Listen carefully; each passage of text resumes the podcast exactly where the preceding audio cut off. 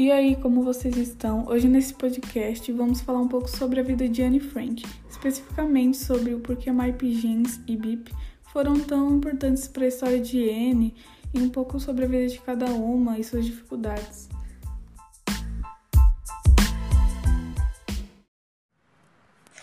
Elizabeth Bipp Voskane ajudou a esconder Anne Frank e sua família da perseguição nazista durante a ocupação da Holanda. Nas primeiras versões do diário de Anne Frank, ela recebeu o pseudônimo de Ellie Volson.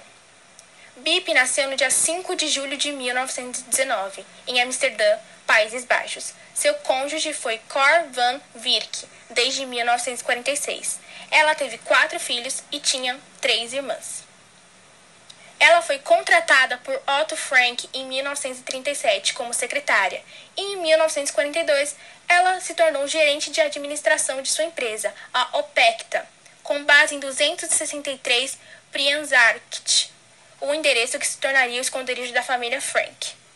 Elizabeth era uma jovem datilografa que concordou em ajudar a trazer disposições para a família de Otto e quatro outras pessoas escondidas nos quartos de trás do edifício de escritórios. A partir de julho de 1942 até sua traição e prisão em 4 de agosto de 1944, Bip foi responsável por leite e pão e irmã de Bip costurava roupas como calças e blusas para pessoas no esconderijo. Ela também ordenou cursos por correspondência como taquigrafia e latina para aqueles com clandestinidade e passou muito tempo com N, falando sobre filmes, vestidos, livros, compartilhando confidências sobre seu namorado e trazendo cartões postais da família real holandesa. Durante a Gestapo ataque, ela entrou em histeria e conseguiu escapar com alguns documentos que teria incriminado seu mercado negro de contatos. Mas ela voltou para ajudar Mia Gies, em recolher pertences pessoais dos judeus capturados, entre quais eram diários manuscritos de Anne Frank.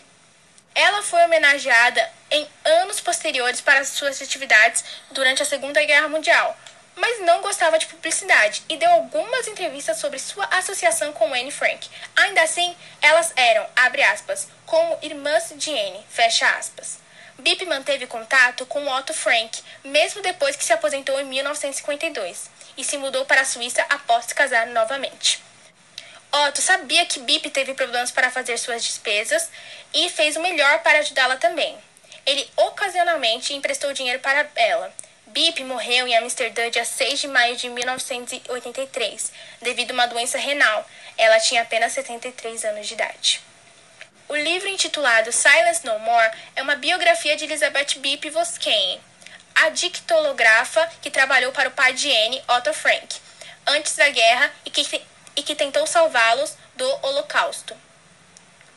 Os autores alegam que Nelly foi colaboradora da Gestapo quando tinha 19 anos até os 23. A obra ainda contém citações de Jeanne Voskane, irmã das holandesas, e do noivo de Bip, que dá a entender que foi Nelly que telefonou à Gestapo para informar o paradeiro da família Frank na manhã do dia 4 de agosto de 1944. Há ainda declarações do oficial da SS recebeu a chamada e fez as detenções. Carl de Zimbabwe recorda, abre aspas, a voz de uma jovem mulher, fecha aspas. Nelly Voskane, que tinha 21 anos nessa altura, morreu em 2001 o livro refere-se mesmo que Bip sabia que tinha sido a irmã denunciar o esconderijo da família judia, mas nada disse até a sua morte em 1983. O Diário de Anne Frank foi publicado pelo pai da autora depois da Segunda Guerra Mundial e tornou-se um best-seller mundial e um livro de referência. Anne Frank morreu em 1945 com 15 anos no campo de concentração Belgam-Belsen. Bom, eu vou falar um pouco sobre Map Geese, qual foi a importância dela na história da Anne, como era a vida dela, se ela tinha filho, se ela era casada, quando que ela morreu, etc. Então vamos lá. Hermine Strunschit Gies, mais conhecida por Map Gies, foi uma secretária e contadora austríaca. Nasceu em Viena, Áustria, em 15 de fevereiro de 1909. Quando tinha 11 anos de idade, chegou à Holanda como refugiada da Primeira Guerra Mundial e foi lá que mais tarde conheceu o pai de Anne, Otto Frank, e se tornou secretária em sua empresa Alpecta. Ela e o marido, John Gies, ajudaram a esconder a família Frank de julho de 1942 a agosto de 1944. quando foram traídos por um informante anônimo. Map encontrou o diário de Anne e o guardou, mas depois que Anne morreu no campo de concentração Banger Bills, ela o deu a Otto Frank, único sobrevivente do anexo secreto. Décadas após a publicação de O Diário de Anne Frank, Map e Jan Gies escolheram permanecer fora de foco até a publicação de Recordando Anne Frank, quando se tornaram celebridades nos Países Baixos e em todo o mundo. A coragem de Map foi reconhecida com prêmios, medalhas em vários países e organizações internacionais. Map e Gies se conheceram como colegas por volta de 1930, se tornaram amigos, apaixonaram-se, encontraram duas salas de pensões em 1940 com a ajuda do pai da Anne e finalmente se casaram em 16 de julho de 1942. Eu vou falar um pouco da amizade da Map com a família Frank. Otto Frank era um pregador de Map Gears desde 1933 mas através de jantares frequentes e cafés com bolos na tarde e noite de sábado, na casa de Otto e Edith Frank, uma profunda amizade cresceu entre a família e Map e Jen Gies. A Map faleceu em 11 de fevereiro de 2010 em Orning, Países Baixos. Ela foi casada com Jan Gies de 1941 a 1993 e teve um único filho, Paul Gies. Durante a ocupação alemã na Holanda, Map Gies foi uma das pessoas que ajudaram as oito pessoas a se esconderem no anexo secreto na Princess 263 em Amsterdã. Seu compromisso, preocupação e determinação e talvez um pouco de dose de sorte ajudaram a manter a vida de oito judeus fora de vistas dos ocupantes alemães e acabaram a manter a vida mais suportável por eles, apesar de todas as restrições. Após a traição, os ocupantes do anexo secreto foram deportados pelos alemães em 4 de agosto de 1944, com sua colega Beppe. Maverick conseguiu salvar o diário de Anne Frank de cair em mãos alemãs. No verão de 1945, ela foi capaz de entregar o legado de sua filha Anne a seu pai, Otto Frank. Ela salvou os escritos de Anne não lidos na gaveta de sua mesa no escritório onde trabalhava, desde sua primeira publicação em 1947.